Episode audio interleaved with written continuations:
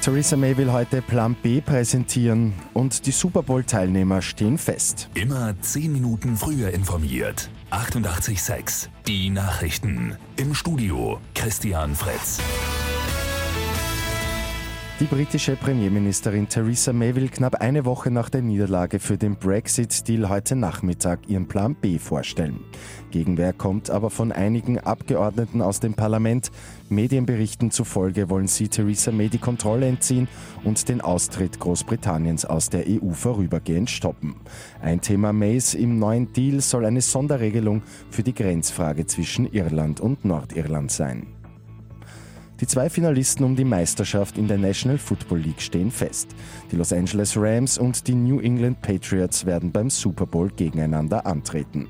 Beide Mannschaften haben im Halbfinale jeweils eine Verlängerung gebraucht, um ins Finale einzuziehen. Der Super Bowl findet dann am 3. Februar in Atlanta statt. Bei Lotto 6 aus 45 hat am Abend ein Spielteilnehmer den Jackpot geknackt.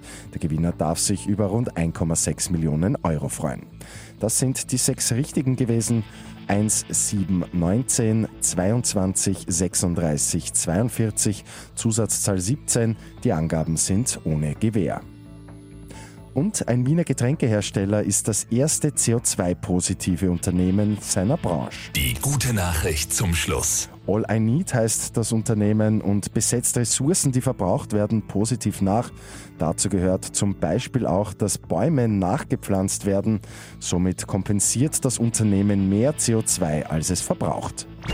Mit 886 immer 10 Minuten früher informiert. Weitere Infos jetzt auf Radio 886 AT.